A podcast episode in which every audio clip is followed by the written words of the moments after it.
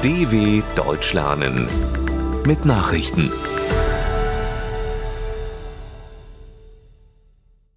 Samstag, 25. Februar 2023, 9 Uhr in Deutschland. Neue EU-Sanktionen sollen Druck auf Russland erhöhen. Nach zähen Verhandlungen haben sich die EU-Staaten auf ein weiteres Paket mit Sanktionen gegen Russland verständigt.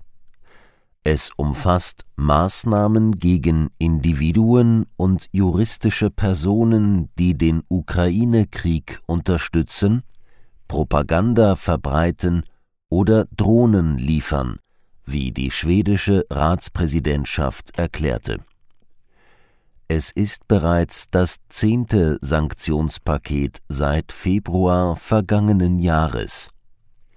Neue Handelsbeschränkungen werden insbesondere für Güter gelten, die die russische Industrie nicht über Drittstaaten beziehen kann. Darüber hinaus wird die Liste derjenigen Personen ergänzt, die nicht mehr in die EU einreisen dürfen. Baerbock findet deutliche Worte gegen Putin. Bundesaußenministerin Annalena Baerbock hat im Weltsicherheitsrat dazu aufgerufen, sich Russlands Staatschef Wladimir Putin entschieden entgegenzustellen. Dieser Krieg ist nicht der Krieg des russischen Volkes, dieser Krieg ist Putins Krieg, sagte sie wörtlich bei einer Sondersitzung des mächtigsten UN-Gremiums in New York. Kritik an der westlichen Unterstützung für die Ukraine wies Baerbock energisch zurück. Man könne dem Agieren Russlands nicht tatenlos zusehen, betonte die deutsche Außenministerin. Kanzler Scholz besucht Indien.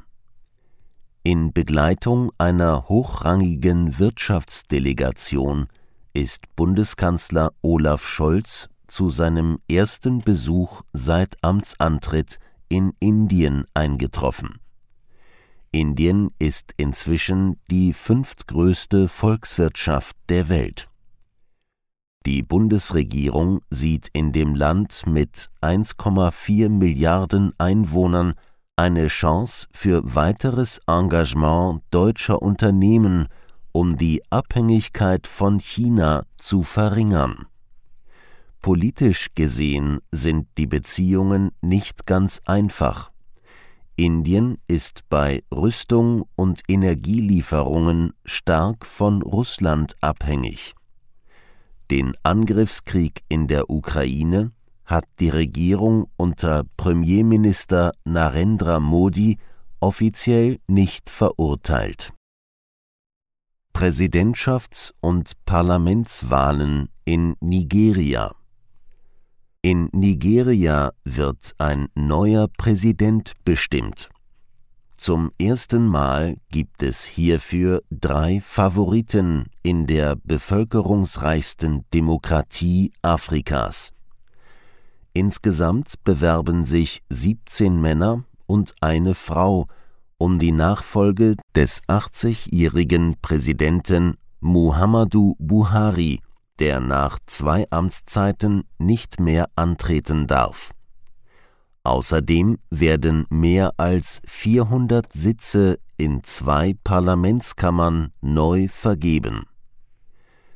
Im Norden Nigerias sind bewaffnete Milizen aktiv, darunter dschihadistische Terrorgruppen wie Boko Haram.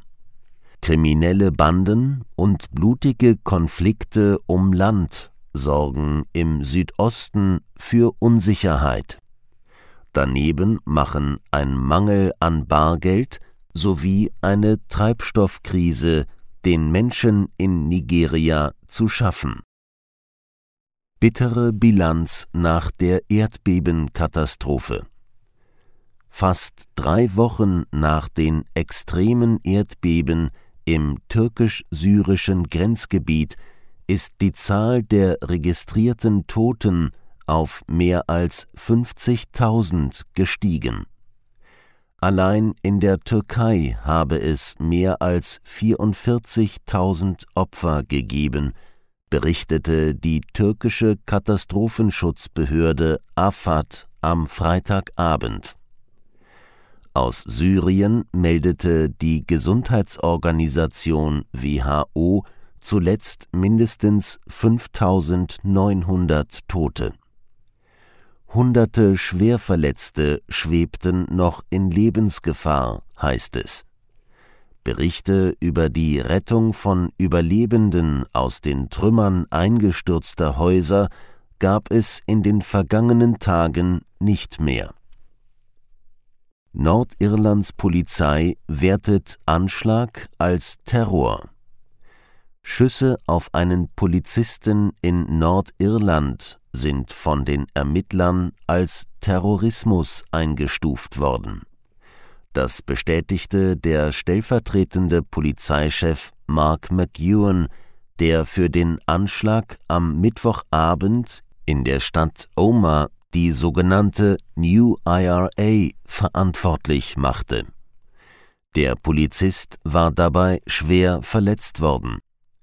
Die New IRA ist eine Splittergruppe der aufgelösten Untergrundorganisation Irisch-Republikanische Armee, die im jahrzehntelangen Bürgerkrieg für eine Vereinigung Nordirlands mit der Republik Irland kämpfte.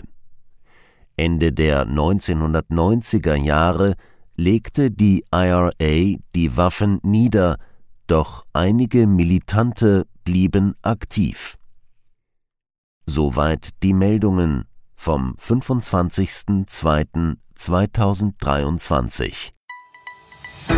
dw.com/langsame Nachrichten